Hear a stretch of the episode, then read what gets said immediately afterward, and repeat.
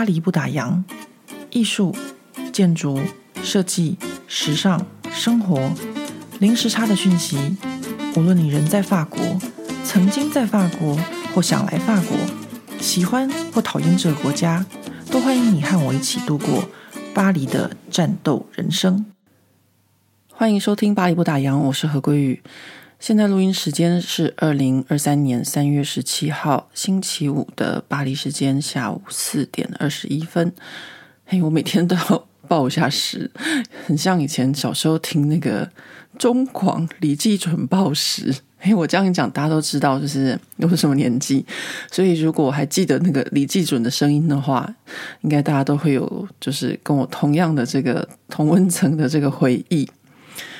呃，好，今天呢，现在也不过是下午四点，还不到半。呃，不瞒各位，我现在在录音的时候呢，我旁边就有放了一杯红酒。唉，真的是觉得当妈妈开喝的时间真是越来越早了。就是我现在必须要一边录 podcast 一边喝一杯才有办法这样。那为什么这么说呢？就是。我今天早上就是有在脸书上发文，当然，因为我总算认知到，就是当妈妈有一个必然的角色，就叫做烦。我从来没有想过说自己有一天会有这个必然的角色，就是很烦这件事情。呃，事情就是因为早上我女儿出门的时候，都会跟她说啊，祝你有美好的一天啊。然后呢，就在那个门口陪她穿鞋，然后让她去上学，帮她关门。这大概就是我觉得，嗯，每天早上我都会跟他有一个互动的，就是一个过程。我觉得这很重要，就是一个仪式感。因为小时候我也是被爸爸妈妈教，就是出门前要请安，回到家之后也要问安，这样。就出门前一定要跟爸爸妈妈讲说我要出门哦，这样。然后呢，回到家的时候要跟爸爸妈妈讲说哦，我回来了。嗯，这是我们家就是很基本的。那没想到呢，就是可能跟我女儿讲，她也不听，于是就换我这个妈妈去跟她每天跟她请安的，也就是在出门的时候都会问候一下的。那我觉得其实也没什么，对我来说，不管是她问我或我问她，我觉得都是一个生活中小小的仪式感。然后。嗯、呃，如果可以让对方觉得就是呃，我们有在关心他，是件蛮好的事情。所以呢，我就早上就跟他说啊，那个祝你美好一天这样子。然后他就在穿鞋，然后呢，呃，这个妈妈就多嘴的问了两句，说，哎，那个你今天要去练排球吗？然后就说嗯。然后我就问他说，那你的包包有带吗？有准备好吗？还是怎么样？他说嗯。因为他有时候会直接下课就直接去这个练他的打他的排球，然后有时候呢会回家拿，有的时候呢要他爸爸妈妈送这样，所以呢就送就是送到地铁站，就是他路过的时候就拿一下这样。但是我就不太晓得他是怎么安排的，所以我就多问两句。然后当我超过第三句到第四句要问他说：“诶，那个你今天是不是什么课？不要忘了带什么什么东西哦。”他就开始就。整个就是觉得我很烦这样子，然后呢，再见也没有说，掉头就走了。然后我就唉，不是说我受伤，我不是被女儿受伤，而是我被自己受伤。就是我怎么会把自己弄成一个很烦人的妈妈呢？天哪，为什么妈妈就知道是烦人的？为什么妈妈就是啰嗦的啊？我竟然竟然竟然，我相信很多的。很多的听众，如果也是妈妈的话，应该也会有这种感觉，就是其实我们也不想要烦呐、但是我们就是想要说好意的，就多讲两句或者什么的，然后最后就变成也是一个很烦人的妈妈。然后我就就是觉得，哎，我今天一整天都在检讨自己这件事情，因为我一点都不想要当一个烦人的妈妈。我就觉得，嗯，这真的不是一件好事。我找不出其他的形容词了，就像我上个礼拜的 podcast 找不出那个那个建筑工地的形容词。有一位非常好心的读者，他私讯告诉我说，那个叫做吊臂，呃，就是吊起来的吊，然后臂就是手臂的臂，就是在工地里面专门吊那个水泥，不是水泥，钢筋的。然后还有其他的读者有留言给我，真的非常的感谢。有一位读者说他刚开始学滑雪，然后我就想到说，哎。最近法国就在讨论说，滑雪这个冬季运动是不是还有存在的必要？因为他都快要没有雪了，没雪可滑，家长们是不是还在投资孩子在学滑雪这件事情上面呢？这样，然后嗯，还有另外两位读者也留言给我，谢谢大家愿意听我，就是在这边发一些这种唉，妈妈觉得自己很受伤的这种牢骚。我再重复一次，我觉得我很受伤，不是被我女儿伤，而是我觉得我自己怎么会变成这个烦人的这个妈妈呢？天哪，我还现在还是没有办法接受诶，但是我觉得我好像已经这么烦人很久了，所以我女儿现在很多事情都比较喜欢找她爸，因为她觉得她妈很烦。哎，各位，如果你们也跟我一样，不管你是嗯妈妈已经是小孩很大了，或者是小孩还小，我希望我们都可以找回我们自己，就是不要当个烦人的妈妈。所以我今天呃，真帮自己想喝一杯找借口，就是。礼拜五的下午四点半就开始喝红酒，然后刚刚就去书店买的书，然后去肉铺买的肉，然后就经过酒窖，就说我到底要不要买呢？因为很重，要买书买肉，对不对？这样都是很重的东西。那我想说，但是如果我不喝一杯的话，我绝对不会开心。我一定要让自己开心，我们我的家人、我的小孩才会开心。这个是 我一个很大的原则。所以呢，不管再重，我都去酒窖买了一瓶二零一七年的勃艮第来喝。现在觉得非常开心，所以呢，今天就在这个呃没有压力的情况下，跟大家闲聊一下。现在都已经过六分钟了，呃，今天这个闲聊真的是有必要的，因为我这一个星期呢，我必须要跟大家讲，就是我没有什么好说，就是我都在工作。然后我这个工作一个星期以来，我就得到了一个结论，叫做我在巴黎的生活就是永远都在找。B 计划 Plan B，为什么会这样子呢？简单的说，就是巴黎的生活就是永远的计划赶不上变化，然后呢，你的计划就是最后执行的过程永远不会像你所想象的那样。那这不管是在工作上或在生活上都是一样的。比如说，我这个星期要开一个会，早上十点钟的会要准备给客户的东西，但是呢，我的厂商却可以在前天晚上下午六点半的时候给我搞消失，然后就说。啊、没有办法哦，怎样怎样怎样。然后我们明天早上九点钟再弄吧，你放心，九点钟一定可以的。但他有没有想过说，我要开会的时间是早上十点，那我必须要九点半出门。他早上九点钟打电话给我，要出一件事情，不是半个小时就可以做完的。所以呢，就逼得我必须要在就是下班前还得要再找到一个 B 计划，然后呢，在隔天一早就是九点整准时开始，很快速把事情解决好，然后才可以在九点半。杀出门去客户那边十点钟开会，这样。那很多事情都是这样子。除了工作之外，比如说我刚刚跟他讲说，生活也是。我跟朋友约好中午要去吃饭，结果呢，会议中出来之后，发现地铁停驶。啊，就算有的时候可能是罢工，然后呢，或者有的时候可能就是地铁就突然间出现什么问题。啊，那我那天呢就遇到地铁停驶。然后地铁停驶，OK，没关系，我马上换 B 计划。B 计划就是改搭计程车。上计程车之后，还得要有 C 计划。为什么？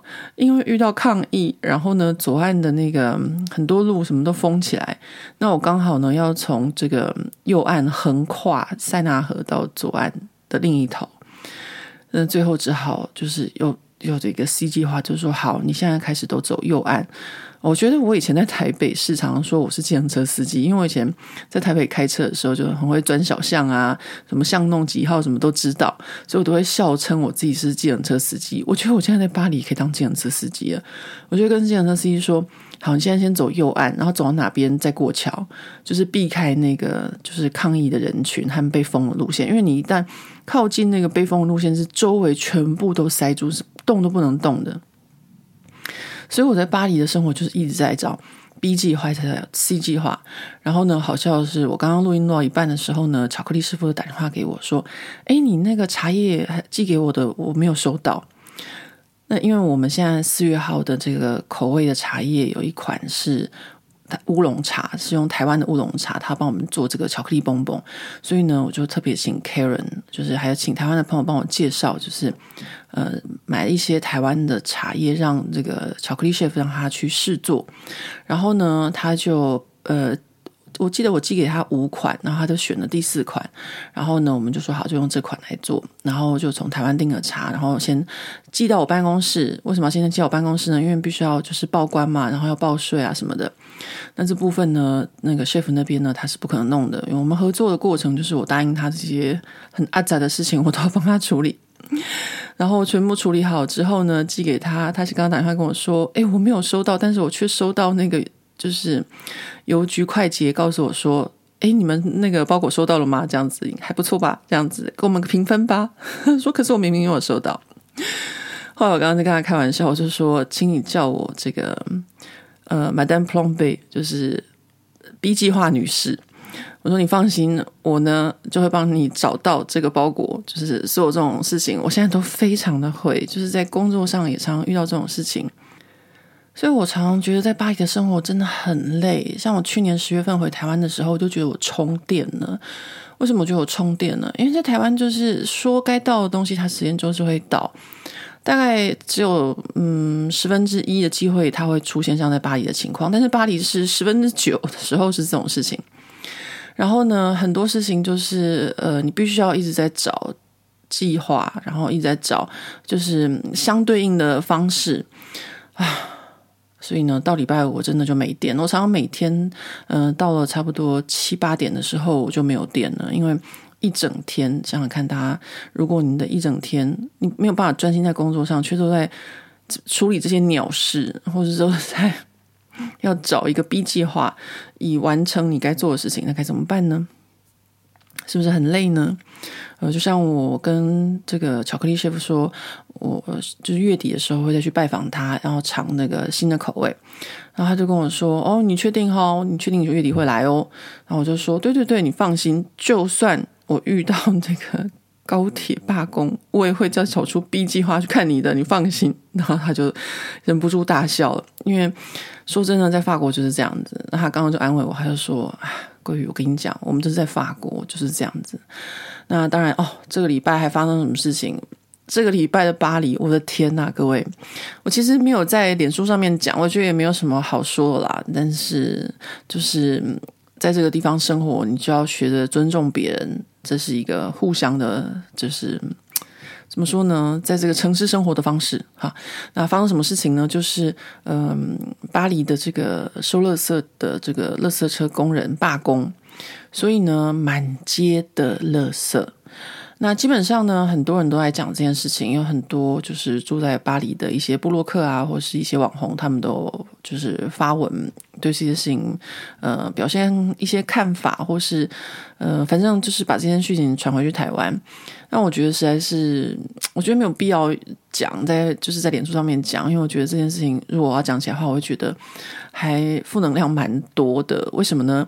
因为大家都会觉得说，哦，花都巴黎怎么可以堆满那么多的垃圾呢？那很多人会有一些就是既定的观点。好，那首先我会觉得说，我跟所有的法国人都一样，我觉得垃圾车工人他们要罢工，他们有他们罢工的权利。我不会就是嗯，觉得他们不应该罢工。因为我觉得每个人都应该要争取自己的权利，权利是自己争取来的。如果你不自己争取权利的话，那是没有办法的事。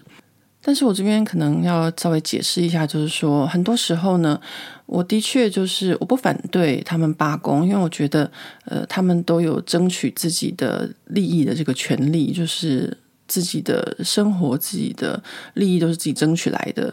这个罢工是一定可以的。但是至于我。赞不赞成他们为自己所争取的这个权利，这可能是另外一件事情了。呃，因为常常在法国有一些罢工，老实说，像呃法国国铁好了，法国国铁是呃怎么说是一个铁饭碗，而且呢薪水非常的好，待遇很好，假期又多，然后呢周边还有非常非常好的福利，比如说呃这个国铁的这个家人啊，就你在那边上班，你的家人搭国铁都是不知道多少半价还是什么的。然后像我邻居，呃，他就在法国的国铁上班，呃，他们就有很好的就是育儿系统，比如说呃假期的时候呢，可以去哪边玩什么什么，就是全部整个国家给你非常好的待遇，然后你还会有很好的退休金，然后你还会有很好的薪水，然后你的假期就跟学校老师一样多。但是他们还是不满意，他们始终都是不满意。就是只要伤害到一点点他们的权利的时候，他们就会罢工。这样，那当然我就说了，就说，呃，我不反对他们罢工，但是呢，我对于他们要就是这么自私的一些想法，我赞不赞成？那我可能不见得赞成。那这是我会比较想要表达一件事情。那就比如说，呃，这个垃圾车这件事情好了。我当然也是站在这个支持的立场，就是说你们要表达你们的不满，用罢工我是 OK。那但是呢，这个唉，我我个人是没有办法接受很臭、很脏、很乱这件事情。我怀疑我是有点小洁癖。我平常像我们住在这个蒙马特这边，大家说：“哎呀，你们蒙马特那边又脏又乱又臭，然后又危险，什么什么，就各种的负评。”但是呢，我要说是，在这次的罢工就是过程中，我们蒙马特这边可是天天都有收垃圾的呢。然后我今天就是呃，不是只有今天，就是我前两天也是到十六区啊、富人区那边去开会或什么的，或者今天去第九区吃饭。我的天啊，那真的才是恐怖诶，我根本就是在垃圾堆中，因为大家也知道，就是法国人都喜欢，就巴黎有很多露天咖啡座嘛，对不对？大家都会在露天咖啡座 喝咖啡啊、吃饭或什么的，那你就等于在垃圾山之中喝咖啡、吃饭、喝啤酒。那个垃圾真的堆的是高，但还好，就是说法国人有个习惯，他们都会买这个黑色的垃圾袋。其实，在法国是没有像在台北说一一定要买什么环保垃圾袋或什么的，但大家还是会有个习惯，就是不喜欢被人家看到我的垃圾里面是装什么东西。所以我们垃圾袋都是黑色的、不透明的，然后路边就会这样黑色袋这样堆着满满的，然后非常的不香。我 还好没有很热。就是好，我可以说啊，就很臭，就是 你可能就是走过，就是都是异味，然后我就可以想象到，就是在这个拿破仑三世之前的巴黎怎么回事。我另一半常常跟我讲说，他说你知道那个时候他们就是巴黎人，窗户一打开，那个屎尿就往路上跑，往路上喷丢这样子啊啊！我想说，OK，我常常会在历史中。然后学到就是要感激这件事情，就是感谢我是生活在现代，嗯、呃，现在生活比较干净，有冲水马桶，然后嗯、有排水管，有干净的水。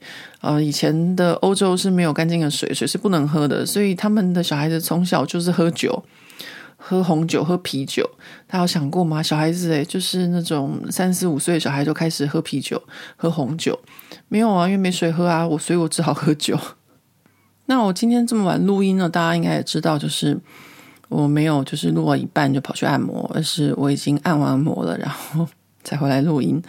那这个星期呢，我还蛮高兴，因为我自己做了一点点、一点点的进步。还记得上个星期我说我没有带现金在身上这个习惯，那我这个星期呢，就是啊，早上出门的时候很赶，然后很担心会迟到，但是呢，我还是。特别去领了现金，要给我的按摩师傅小费。那今天我的这位泰国的按摩师傅，他还是非常非常用心的帮我按。呃，他的用心我是可以感受到的。就比如说，他今天帮我按肚子的时候，我突然间觉得有点痛。然后呢，后来热敷的时候，他就会先帮我热敷肚子。然后他会很在意我的手臂和我上一次不舒服的地方。然后呢，我觉得有痛的地方呢，他就会马上帮我擦那个叫做什么？呃，那个叫什么？就是有一只老虎的那个万金油，应中文应该叫万金油吧？对，就是因为发文就叫它那个老虎牌的油，Baume de Tigre，就是万金油，应该是万金油。对，他就帮我擦这些东西，所以我会觉得真的是呃，人跟人之间的这个。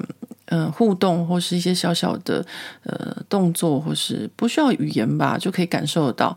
所以我今天呢就很就是很赶很急，但是我要去领钱领现金，然后呢为了感谢他，嗯、呃，法文的小费叫做波波啊就是请你喝一杯的意思，然后就嗯，就觉得我自己这个星期有比上个星期进步一点点，因为我有想到这件事情。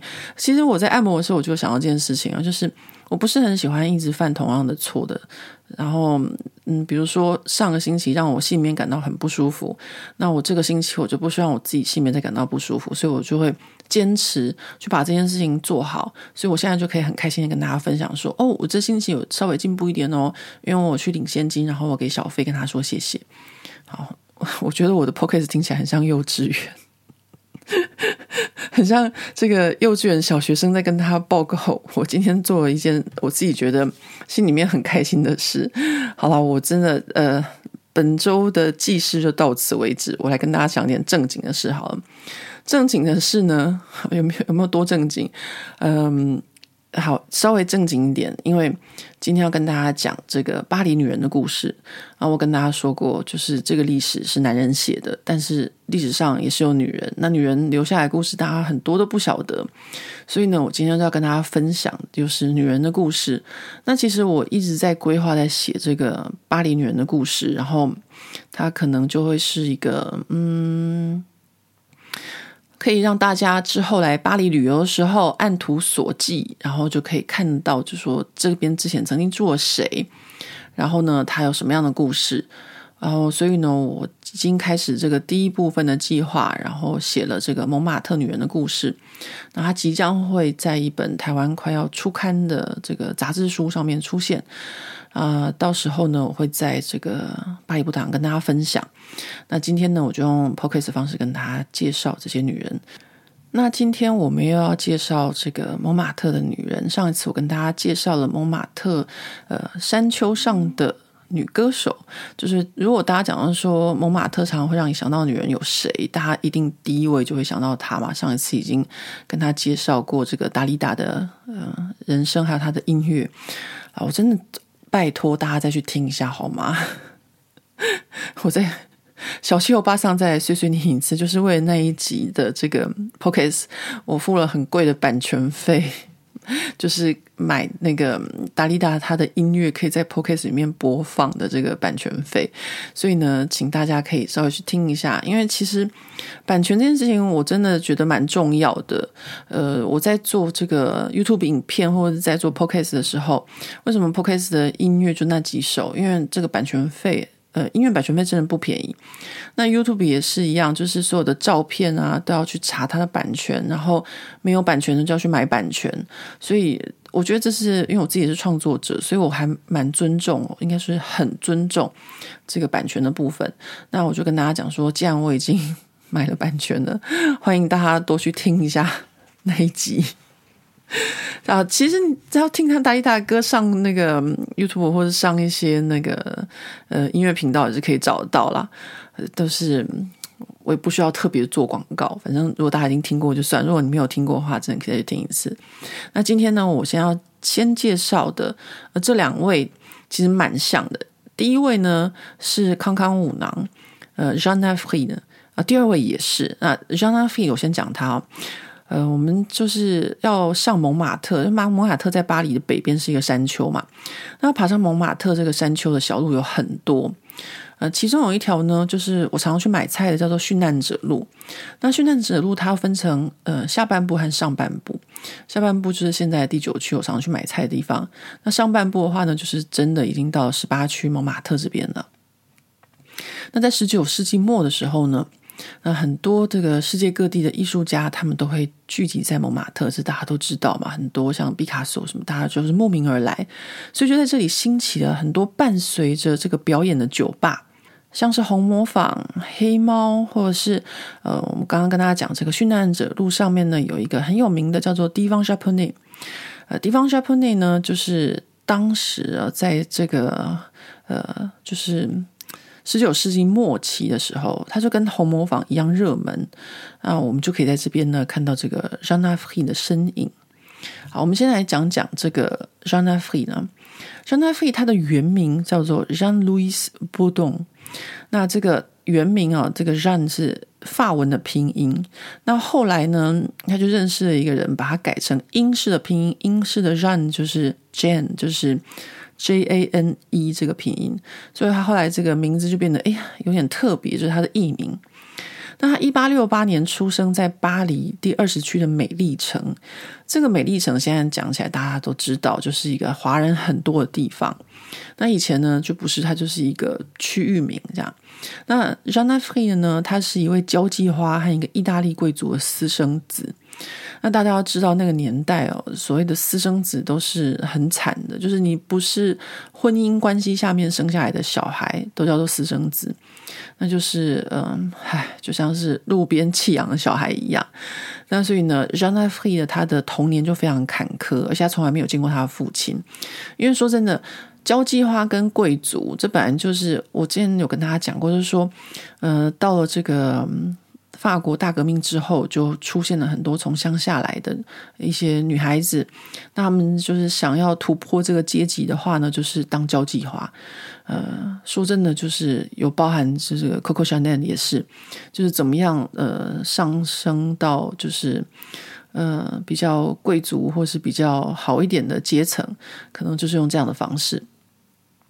那但是呢，不是每个贵族的男人都愿意就是认真的和一个交际花交往，或认真的培养一个交际花，或是和交际花结婚嘛？应该是很难，因为古时候的这个欧洲，他们的婚姻也跟中国婚姻一样，是要门当户对的。所以呢，这个 Jeanne Afrique 他的童年就是这样子，他没有见过他的父亲，然后又受他母亲的虐待。那他母亲怎么虐待他呢？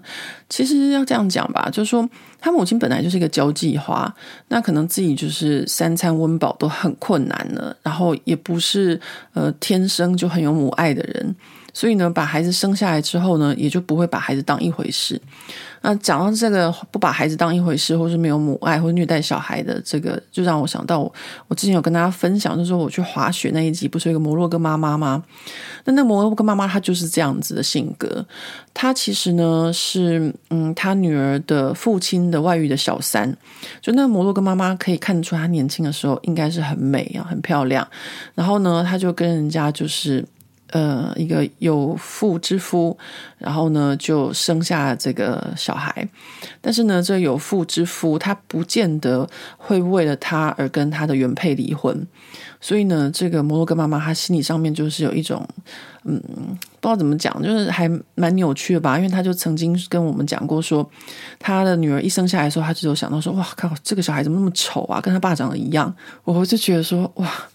这个对小孩子来说真的很伤。如果听到这样的话，这样，嗯，那时候我和另外一个这个葡萄牙妈妈，我们听到的时候真的是傻眼了。就是，但是呢，呃，这只是一种，就是说，不是每个人都会有母爱的啦。就是不是每一个人都会，呃，天生要对自己的小孩好。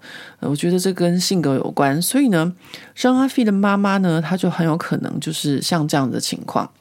那 Jeanne Afrique 呢，她会。那 Jean Afrique 呢，他后来呢就出现了精神上的问题，然后就被送到沙尔克医生的医疗机构治疗。那沙尔克医生是谁呢？哇，这个沙尔克医生呢，如果我们的听众朋友有学这个呃神经学或是一些嗯，我不晓得，可能是相关的，应该都认识这个沙尔科医生。他是现代神经学与临床医学的先驱。对，临床医学也包含在内。然后他对于催眠和歇斯底里的研究，曾经吸引欧洲许多的学者和专家慕名到他所创办的学校，其中包含弗洛伊德。那 Jeanne Afrique 他在住院的时候呢，就在一次的舞会中，他无意间发现了华尔兹。那他就像着了魔一样，开始舞蹈着、旋转着。他跳到忘我的境界，然后让所有的人都从舞池中就是让出来，把这个空间让他跳。然后出院之后呢，他就开始每个礼拜四的晚上在巴黎左岸拉丁区的一间小酒吧跳舞。那从心理学的角度上来说呢，这个让他的舞蹈是他一种疗愈自己的方式。他的舞蹈完全展现他自己的心理状态，就像这个穿着红舞鞋的小女孩一样，这样停不下来。我不知道大家记不记得小时候我们听过那个穿着红舞鞋的这个小女孩这个故事。然后呢，让他的舞蹈又非常的具有个人风格，是十九世纪末那个时候，就是大家从来没有见到过的。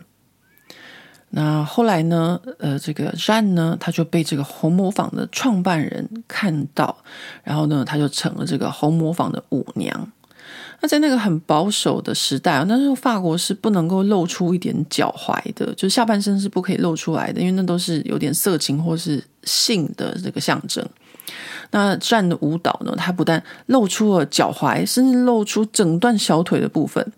然后呢，在一片那个女性的这个雪白的衬裙下善呢，她却故意穿了这个红色的衬裙，就非常的独特，然后又令人充满了遐想。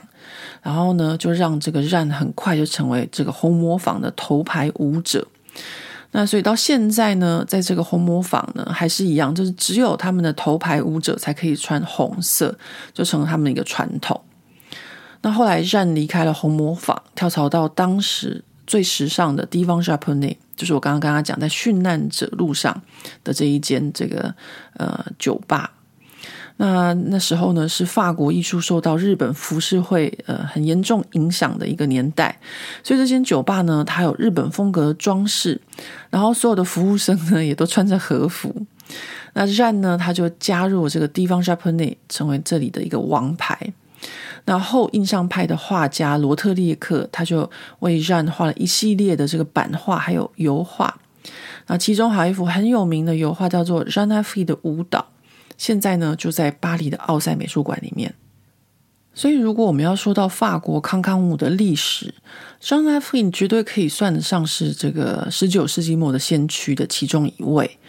那我就是建议大家，就是下次呢，如果去这个奥赛美术馆的话呢，大家都知道奥赛美术馆里面的很多重要的画作都是罗特列克啊，或者是梵谷啊，或是很多有名的艺术家都是男性。但是呢，其实他们画中的女性也是有这些故事的，像 j e a n n e f r i e。然后呢，大家就可以稍微去注意一下这个画名是什么，然后就可以想到我现在讲的这个故事。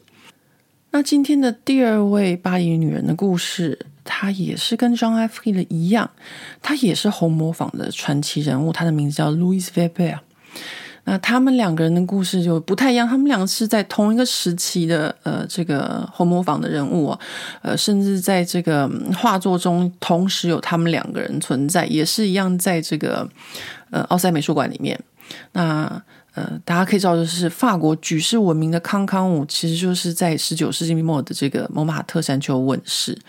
那这个时期就是在普法战争到第一次世界大战之间。这是一个四十年间都没有战争的一个美好年代，然后那时候摩马特就是开了很多夜总会啊，很多酒吧，像我刚刚跟大家讲的这地方 s h o p n e 还有黑猫俱乐部啊，还有红魔坊啊，全部都是这个时期的产物。那艺术家还有文人啊，全部都汇集到这边。然后呢，嗯，现在很还是很多人都会去红磨坊啊，甚至还有之前跟大家介绍的这个餐厅 Vepler，在 YouTube 频道上面，就是我吃海鲜的这间餐厅，都是这个时期的产物。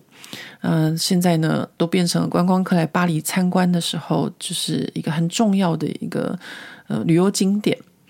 那红磨坊前面总是有很多的这个观光客在拍照，然后也会有很多游览车。现在疫情过后了，就是世界各地的这个观光客又回来了。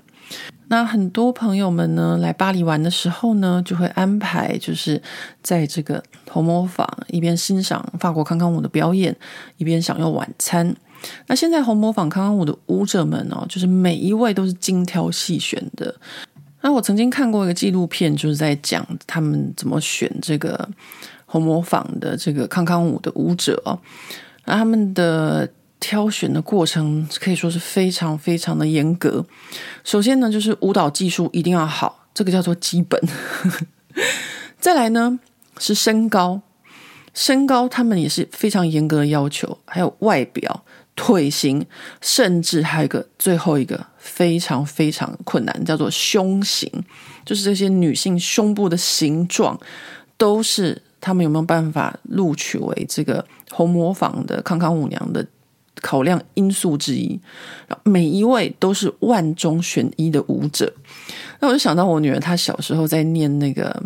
呃，蒙马特这边的一个幼稚园的时候，有一个爸爸说他的太太没有办法来接小孩放学，因为他的太太是红磨坊的那个舞者的时候，我露出了那个表情，说：“哇，那你太太一定……然后他就很尴尬，他说：“对，我太太很漂亮。”那我真的一直都没有看到他，因为他那个时候就是他上班的时间。那到现在的康康舞表演的时候呢，舞者们都会发出一些尖叫声。其实呢，这个发出尖叫声的传统，就是源自于现在要跟大家介绍的这个女主角 Louise Weber，大家都叫她 La Glu。那 Glu 什么意思呢？来，咕噜的意思就是贪吃鬼的意思，其实不太会用在女生身上，因为不是很好听。不过呢，为什么会在这个路易斯菲贝身上呢？就是因为他曾经就是有一段当交际花的人生。那那时候呢，他的那个有钱的干爹，有钱的 Daddy，呃，那位富豪的外号就叫做来咕噜，就是那个富豪他的。外号是贪吃鬼，然后后来呢就沿用到这个路易斯菲贝身上，然后后来大家就习惯就叫他拉古绿。呃，与其说就是如果在历史上要讲这个路易斯菲贝这个名字，可能都还没有拉古绿这个名字有名。那拉古绿呢，他一八六六年出生在巴黎郊区的一个工人家庭。那他三岁的时候呢，他母亲呢就抛下整个家庭啊、就是还有他的哥哥姐姐们，就和他的情人私奔。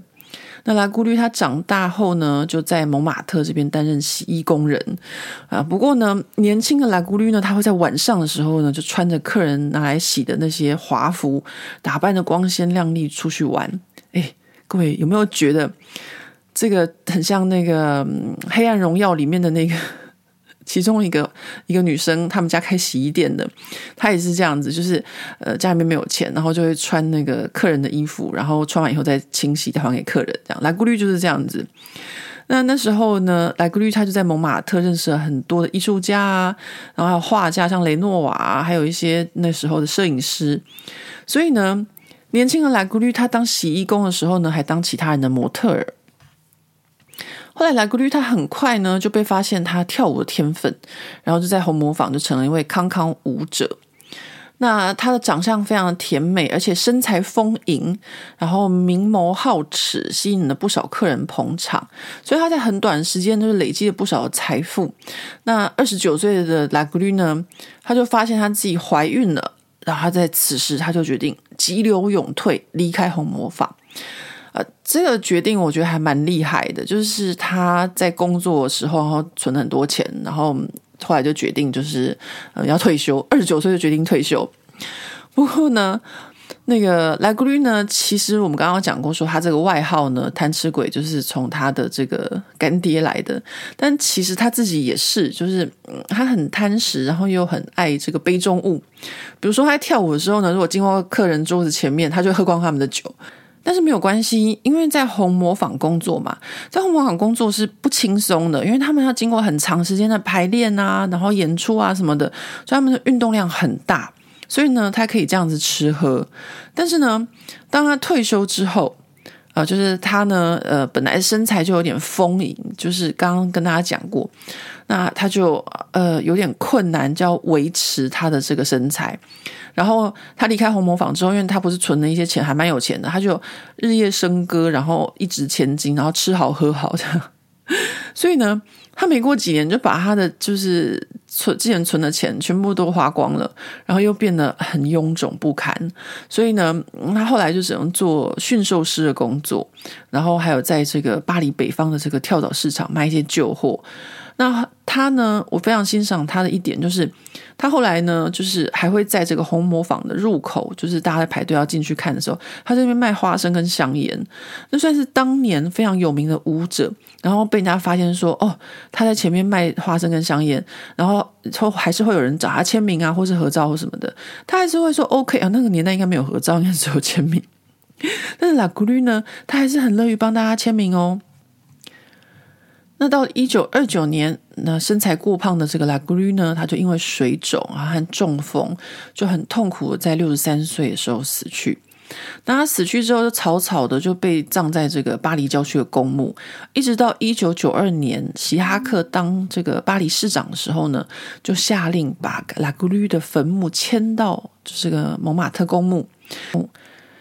那举行下葬仪式的那一天呢，还有两千多个人到场悼念这个曾经红极一时的这个康康舞的舞者。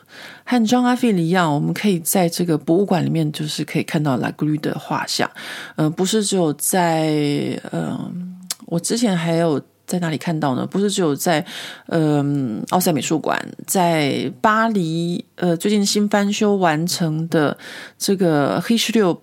就图书馆的博物馆里面也有拉古吕的画像啊，就是拉古吕呢，他后来就是他跳舞的时候会尖叫，所以呢，红磨坊到现在都还有持续的这个拉古吕跳舞的时候尖叫的这个传统。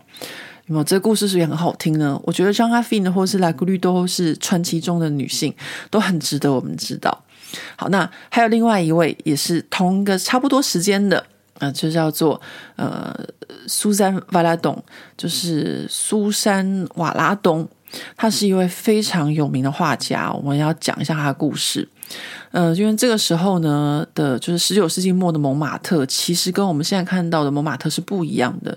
呃，以巴黎的房价来说呢，呃，比如说大家都知道这个马黑区不便宜啊，还有法国的这个巴黎的这个十六区的这个富人区也不便宜，左岸什么都不便宜。那我跟大家讲，就是巴黎一个很贵的区域就在蒙马特。那，蒙马特现在就算是呃巴黎的豪宅区，这样就是上坡那些地方很多的独栋式的这种。呃，豪宅。